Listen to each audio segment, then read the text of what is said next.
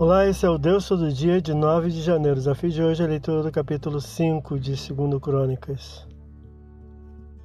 O rei Salomão termina a obra do templo, edificado sobre o Monte Moriá em Jerusalém, trazendo as coisas consagradas por seu pai, prata, ouro e utensílios, guardando-nos dentre os tesouros da casa de Deus, com as quais confeccionou meticulosamente cômodos e utensílios. Versículo 1.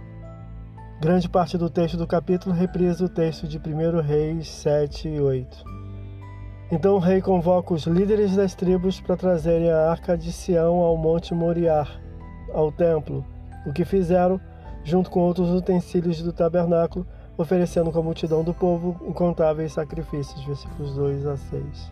Posicionaram os sacerdotes a arca debaixo dos querubins no lugar santíssimo, dentro da qual havia ao tempo somente as tábuas da lei postas por Moisés, versículo 10, louvando a Deus, após o que uma nuvem representando a glória do Senhor deu o templo, impedindo o ofício sacerdotal, versículos 11 a 14.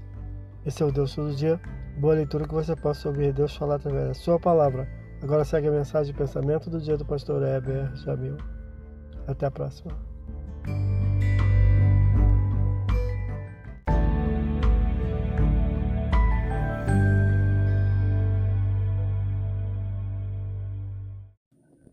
Pensamento do dia.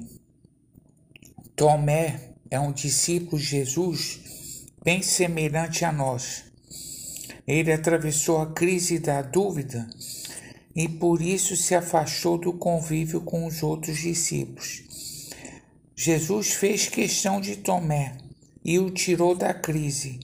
João 20, de 24 a 29 que sejamos acolhedores aos que estão no pântano da dúvida.